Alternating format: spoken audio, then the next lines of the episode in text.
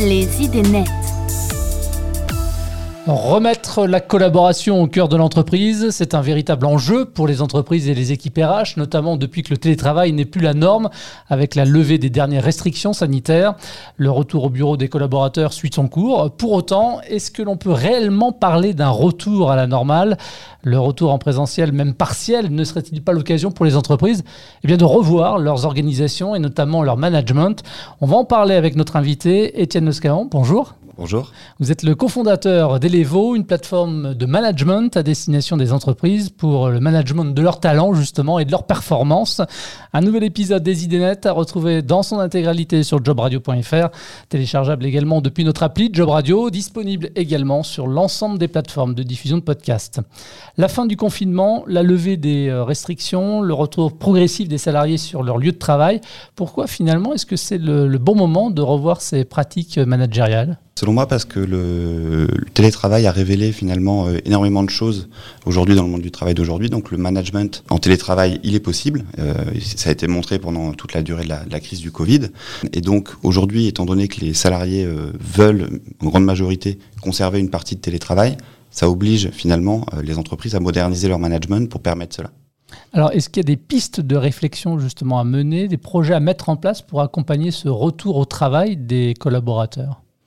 Alors euh, oui, donc le, premier, nous, euh, c'est euh, celui qui consiste à multiplier les points de contact finalement managériaux. Et justement, en télétravail, il n'y a plus de machine à café, il n'y a plus de déjeuner entre collègues. Et donc en fait, aujourd'hui, il faut ménager des points de contact réguliers entre les managers, entre les équipes, qui soient beaucoup mieux orchestrés finalement. donc c'est ça, selon nous, une des principales préconisations que l'on donne aux entreprises, c'est de, stimuler les échanges de management entre les collaborateurs et leurs managers que ce soit en télétravail ou au bureau. En fait, euh, selon nous, un bon management, il passe par euh, des moments d'échange qui soient cadrés, structurés, des bonnes discussions en fait autour de la performance, autour du développement. Et en fait, aujourd'hui, euh, les entreprises, elles se rendent compte que finalement, il faut vraiment créer cette structure-là pour faire en sorte que les collaborateurs se sentent bien dans leur job. Alors, le confinement a pu durer longtemps, donc le télétravail également par la même occasion. Peut-être euh, la difficulté, quand on revient aussi euh, sur son lieu de travail, c'est d'avoir un sentiment d'appartenance euh, à l'entreprise. comment est-ce qu'on réinvente ce sentiment d'appartenance? En effet, hein, c'est vrai que quand il n'y a plus de bureau, qu'on a passé un an chez soi, Qu'est-ce que l'entreprise? Est-ce que c'est un, écran Zoom? Est-ce que c'est une boîte mail? Et c'est vrai que ça fait se poser énormément de questions euh, aux collaborateurs. Et donc, euh, en effet, ça, va demander aux entreprises un, effort considérable de communication et de réinvention en fait de leur marque employeur, de l'expérience collaborateur au sens large. Et alors nous, en l'occurrence chez Levo, euh, l'inspiration qu'on tire, elle vient d'entreprises qui ont eu absolument aucun mal à s'adapter au télétravail, qui ont eu absolument aucun mal à faire face à la crise du Covid de ce point de vue-là, c'est les géants de la tech, donc les Google, Facebook, etc., qui en fait ont pu annoncer du jour au lendemain, bah, écoutez, tout le monde en télétravail, pas de problème. Et finalement, les entreprises ont pu, qu'on a pu le voir, très bien, très bien se porter. Et donc, euh, chez Elevo, on, on essaie de, prendre ce qu'il y a à apprendre dans ces entreprises-là, des bonnes pratiques, afin d'aider les entreprises à progressivement s'adapter à ce monde nouveau, euh, parce qu'on en est persuadé, euh, le, télétravail va rester au moins partiel, et donc il faut que les entreprises s'adaptent. Alors justement, vous parlez euh, de s'adapter. Je dirais même que les collaborateurs avec euh, les services RH ont dû faire preuve d'agilité. Comment est-ce qu'on parvient justement à cultiver, j'ai envie de dire, cette euh, agilité avec le retour en présentiel des collaborateurs? Hmm. À mon avis, il faut maintenir, si on se projette au moment du Covid, cette crise-là a, a, obligé les entreprises à finalement, comment dire, créer des espaces de discussion, des espaces d'échange digitaux entre les collaborateurs tout au long de la semaine, par exemple, avec des, avec des cafés plus réguliers, vraiment de structurer finalement euh, les échanges, structurer la collaboration, structurer la culture d'entreprise par des moyens digitaux, finalement, mmh. parce que c'était le seul moyen aujourd'hui. Et donc, en fait, pour nous, l'entreprise, elle va devoir créer des rituels de collaboration, euh, voilà, des, des meetings d'équipe, des échanges aussi euh, de one-one, c'est-à-dire entre un manager et le collaborateur, etc., qui soient réguliers, que ce soit en présentiel ou en télétravail. Vraiment faire abstraction du lieu de la collaboration, du, lieu justement pour fédérer autour d'une bonne collaboration. Alors Étienne, euh, j'imagine que vous avez peut-être vu passer cette étude qui a été menée par l'entreprise Workday, qui indique que 48% des Français sont démotivés par leur job. Euh, que peuvent faire les services RH pour y remédier, surtout qu'ils reviennent maintenant en présentiel? Euh, bah alors, en, effet, pour nous, il y, a, vraiment trois niveaux. Il y a le niveau individuel au niveau du collaborateur, c'est proposer une expérience de travail, qu'elle soit à la maison ou sur place, qui soit fluide, donc avec des bons outils, avec une bonne communication, avec euh, un accès à l'information qui soit vraiment extrêmement fluide et facile. Le deuxième, c'est la partie en effet les carrières, parcours de carrière, comment est-ce que je me projette dans mon entreprise, euh, quelles sont les différentes opportunités d'évolution. Le troisième, c'est la partie en effet feedback. Est-ce que je fais bien mon travail? Quand j'ai plus un retour à la machine à café, ben, comment est-ce que je matérialise une bonne performance de mon travail, qu'est-ce qui va bien, qu'est-ce qui va pas bien. Donc ça, c'est le niveau individuel. Et après, il y a également le niveau collectif. Comment est-ce que je fais en sorte que les gens travaillent bien entre eux? Comment est-ce que je trouve une personne dans un autre service quand je suis de chez moi? Comment est-ce que les équipes se découvrent aussi à titre personnel? Comment est-ce que je crée du lien euh, humain entre les équipes? Ça, c'est le niveau vraiment collectif. Et le troisième niveau, c'est le niveau plus global, stratégique, aspirationnel. Comment est-ce que, en tant qu'entreprise, j'arrive à embarquer euh, mes collaborateurs dans une vision commune, avec une vision qui va fédérer euh, un maximum les, collaborateurs et comment est-ce que je, l'infuse dans mon organisation. Donc voilà, c'est, vraiment les trois niveaux. Depuis combien de temps existe euh, Elevo Alors Elevo, c'est un projet qu'on a lancé en 2017 euh, et on a commencé la commercialisation début 2018. Et l'idée de départ, c'était quoi? Vous êtes parti de quel constat finalement Alors on est parti d'un constat euh, qui était extrêmement euh, concret. C'était en effet la problématique générale du désengagement de l'entreprise. Et quand on demande, notamment aux salariés démissionnaires, quel est le problème La raison numéro un qui est invoquée, c'est le management, un mauvais management au sens large. Et en fait, on se rend compte qu'il y a un exercice qui s'appelle l'entretien annuel d'évaluation, qui cristallise finalement beaucoup, beaucoup de ces, ces problématiques-là. Euh, Aujourd'hui, un entretien annuel d'évaluation, c'est un moment où bah, le manager va voir son collaborateur pendant une heure, euh, où on va parler, euh, on est censé parler de toute l'année, de ce qui va bien, de ce qui va moins bien, et en fait, ça a de moins en moins de sens. Et du coup, pour nous, ça a été un, un, un premier angle d'attaque. C'est-à-dire mmh. comment l'entreprise va pouvoir réinventer les entretiens d'évaluation pour les passer sur un mode qui soit plus continu, plus horizontal, plus centré sur le collaborateur et son développement, pour permettre de transformer ce moment en un moment utile. Euh, et comment on a fait Comme je l'ai évoqué un petit peu avant, on s'est inspiré des méthodes et des outils euh, des entreprises comme Google, par exemple. Dans la tech, non Dans la tech, exactement, qui investissent énormément sur, leur, sur leurs collaborateurs et qui passent euh, vraiment un temps fou à imaginer des, des méthodes, des processus et des, et des, façons de faire pour que les collaborateurs, justement, se sentent bien dans leur boulot, se sentent inspirés, etc.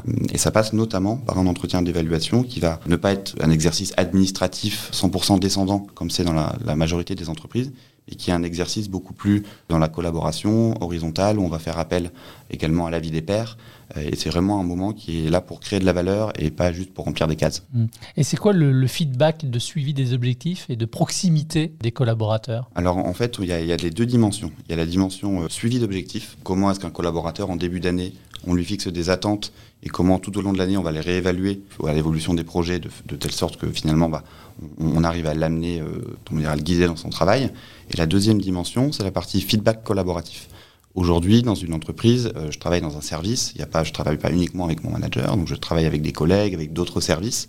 Et en fait, aujourd'hui, la pratique du feedback, c'est quelque chose qui permet à un collaborateur finalement d'avoir des retours sur la qualité de son travail euh, et sur sa performance, non pas uniquement de son manager, mais également d'autres personnes dans l'organisation, de manière transparente, de manière sereine finalement, ce qui va permettre de vraiment euh, très grandement améliorer la collaboration dans les entreprises. Alors en moyenne, un recrutement sur deux euh, se solde par un échec après 18 mois. Et ce n'est évidemment pas sans conséquence hein, pour les entreprises, car une embauche, c'est un investissement en temps, en argent. Euh, d'ailleurs, certains sont même parvenus à estimer qu'une entreprise pouvait perdre entre 45 et 100 000 euros pour un recrutement euh, raté, euh, d'où l'importance de l'onboarding. Quelles sont les préconisations d'Elevo, justement, pour éviter à ses clients ce type de désagrément? Oui. Ah bah, en effet, l'onboarding est une, période absolument critique. C'est vraiment un, moment clé où tout va se cadrer. Et voilà, on n'a jamais de chance de faire une, première bonne impression. Et donc, c'est vrai pour le collaborateur, mais pour l'entreprise aussi. Donc, il faut vraiment offrir une expérience d'onboarding qui soit excellente. Il se trouve que les entreprises, globalement, sont plutôt bonnes pour offrir une bonne expérience, on va dire, matérielle d'onboarding. C'est-à-dire que l'ordinateur va être là, on va avoir les, premiers éléments, le poste, le badge. Tous ces éléments-là, bon, on va pouvoir les fournir, mais ça reste du matériel. Ce qui est absolument critique aussi dans l'onboarding, c'est faire en sorte que le collaborateur se sente rapidement inclus dans la culture de l'entreprise et puisse très vite finalement euh, connecter avec ses collègues, ses managers, etc. Et donc nous, ce qu'on préconise chez Elevo, c'est vraiment de faire ce qu'on appelle des rapports d'étonnement.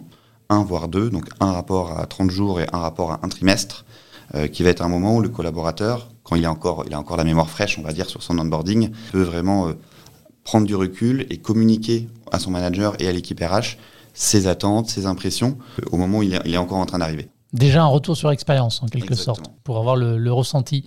Euh, et une fois installés à leur poste, il faut s'assurer que les collaborateurs donc, euh, restent performants, motivés. Là aussi, on, revient aux entretiens annuels d'évaluation parce que ça peut parfaitement y contribuer. Exactement, tout à fait. Là, mm. aujourd'hui, les entreprises, qu'est-ce qu'elles ont pour mener à bien ces entretiens d'évaluation? La majorité des cas, c'est fait sur un Word ou un fichier Excel qu'on s'envoie, qu'on remplit, ou alors euh, c'est fait via une plateforme qu'on appelle SIRH, qui est un logiciel extrêmement lourd, qui été conçu plutôt dans des besoins d'administration du personnel, des besoins euh, de suivi financier, des besoins euh, vraiment de, rationalisation des processus. Les outils SIRH aujourd'hui n'ont pas du tout été pensés pour maximiser l'expérience collaborateur. Et, vraiment, un entretien d'évaluation, il est absolument fondamental que l'expérience vécue par le collaborateur et pas le manager soit bonne, mine de rien, parce qu'on a affaire à des sujets qui sont émotionnels, parce qu'il faut que les personnes se livrent un minimum pour se parler des vrais sujets. Et en fait, ça, ça ne peut pas se faire simplement en remplissant un Excel. Ça, c'est impossible. Il faut vraiment mettre les moyens pour que les gens se livrent, échangent et, s'alignent sur les différents sujets, parce que parfois il y a des sujets pas forcément faciles. Il faut rien mettre sous le tapis. Ça qui est très très important. Quand euh, je vous ai présenté, euh, quand on parle d'Elevo, on parle d'une plateforme de management. Comment ça fonctionne concrètement? Euh, Comment fonctionne finalement l'interface? Alors c'est une plateforme cloud à laquelle 100% des collaborateurs dans l'entreprise ont accès et qui va permettre de digitaliser finalement des process essentiels de management que sont les évaluations annuel ou trimestriel. On aide les clients à passer sur un modèle plus, plus fréquent, le feedback entre collaborateurs, euh, la demande des besoins de formation également. Donc tous les sujets qui vont avoir trait au lien euh, entre les collaborateurs, les managers et les équipes RH finalement sur ces sujets de développement, euh, etc. Donc en fait, on vient digitaliser un ensemble de process qui aujourd'hui sont soit menés via des Excel, des Word ou des outils extrêmement lourds qui sont finalement très très peu utilisés par les collaborateurs. Et donc là, la grande force qu'on a avec Elevo, typiquement, c'est une entreprise, aujourd'hui, si on prend l'exemple des entretiens d'évaluation, elle va atteindre 30% ou 40% de taux de complétion, de gens qui vont vraiment faire leurs entretiens euh, au bout de trois mois, alors qu'avec Elevo, avec une interface qui est beaucoup plus engageante et, aussi des questionnaires qui sont très très bien euh, construits, on arrive à plutôt 90% en un mois. Donc on, on va vraiment transformer ces moments-là. Donc c'est 100% digitalisé, vous n'intervenez pas sur place non, exactement. on n'intervient pas du tout sur place. D'ailleurs, euh, l'intégralité de nos, de nos, ventes se fait euh, à distance, la, grande majorité. Euh, aujourd'hui, bah, justement, on est dans un monde où on, commande en ligne et le logiciel s'achète en ligne aussi. Alors, parlons justement du modèle économique. Comment ça fonctionne? C'est un système d'abonnement? C'est ça. C'est un modèle d'abonnement qui dépend de deux choses du nombre de collaborateurs concernés, donc en fonction de la taille de l'entreprise, et également des modules choisis. Aujourd'hui, on en a trois entretien, évaluation, feedback et formation. Qui sont vos clients aujourd'hui? Parce qu'on parlait tout à l'heure de, start-up euh, dans l'univers de la tech. Je pense que c'était en tout cas le, départ pour vous. Est-ce que vous êtes un petit peu ouvert à d'autres euh, Alors, on a commencé historiquement à travailler avec des, des start-up scale-up dont euh, plusieurs sont devenus des licornes aujourd'hui. Donc, on a typiquement Blablacar, Aircall, Ledger, Shift Technology, donc toutes ces boîtes-là qui ont dépassé le milliard de valorisation récemment. Donc, on est très heureux d'accompagner ces entreprises-là qui font office d'exemple mais pas que, évidemment. Euh, on, nous, on a l'ambition d'aider les entreprises à moderniser l'expérience collaborateur, toutes les, entreprises dans tous les secteurs. Donc on a également des ETI type JC Deco, des boîtes dans le retail type euh, les magasins Picard, euh, également dans le retail La vous voyez, dans l'agroalimentaire. Donc on a vraiment des entreprises dans tous les secteurs avec plutôt un focus euh, aujourd'hui PME ETI, on va dire. Vous me disiez tout à l'heure euh, que vous étiez lancé euh, en 2017, en tout cas l'idée, et puis commercialement en 2018. Est-ce que depuis 2018, vous arrivez, je dirais, à convertir vos clients et est-ce qu'ils renouvellent finalement leurs abonnements? Alors aujourd'hui, c'est assez extraordinaire. Ils font plus que renouveler. C'est-à-dire qu'aujourd'hui, on a une expansion en fait en, en termes de nombre d'utilisateurs sur la base installée. On a un taux de satisfaction qui est exceptionnel chez les RH, donc plus de 90%. On sonde également les collaborateurs et les managers sur l'utilisation du produit, sur leur expérience, qui est vraiment excellente. Et là, depuis le début de l'année, au-delà de cette rétention et satisfaction qui est énorme, on a eu une très très forte accélération. Donc on est sur une tendance de plus de x3 par rapport à l'an dernier en termes de croissance. là, on va approcher rapidement les 200 clients et on va sans doute dépasser les 300 d'ici la fin de l'année. Donc on est vraiment sur une tendance euh, très forte. Ce sont combien de collaborateurs, Elevo Alors aujourd'hui, c'est 25 personnes avec euh, un passage à 50 personnes d'ici 12 mois. Bon, vous savez, euh, ce podcast, Les idées nettes, passe sur euh, Job Radio. Donc, on s'intéresse à tout ce qui concerne l'emploi aussi. Est-ce que vous êtes en phase de, recrutement? Tout à fait. Donc, on, va ouvrir sur les 12 prochains mois une vingtaine de postes. D'accord, ok. vous reviendrez nous en parler sur les profils recherchés notamment. Quels sont vos projets de développement? Alors on a, euh, on va dire, trois axes. Le premier, c'est l'axe du produit. Nos clients nous demandent énormément de choses euh, sur la thématique de l'expérience collaborateur, donc dans la formation, les parcours de carrière. Donc on a plein de choses dans les cartons là, à, offrir à nos clients en termes de produits. Le deuxième, c'est les plus grands comptes. On adresse plutôt des PME, des ETI, mais en fait, on a des demandes d'entreprises beaucoup plus importantes. Donc, on a également des développements là-dessus. Et le troisième, c'est l'international. On a déjà, euh, notamment notre plus gros client qui est basé à Londres, on a quelques clients en Europe. On va vraiment entamer un, projet d'internationalisation assez fort là, dans les 12 prochains mois. Étienne, qu'est-ce qu'on peut vous souhaiter pour la suite? Oh, écoutez, pas grand-chose de plus, là, ça se passe très bien. eh bien, écoutez, bonne continuation alors quand même. Merci. Merci également à vous de votre fidélité aux IDNet et à très vite pour un nouvel épisode. Tous les podcasts de Job Radio sont à réécouter sur l'application Job Radio et téléchargeables depuis toutes les plateformes de diffusion de podcasts.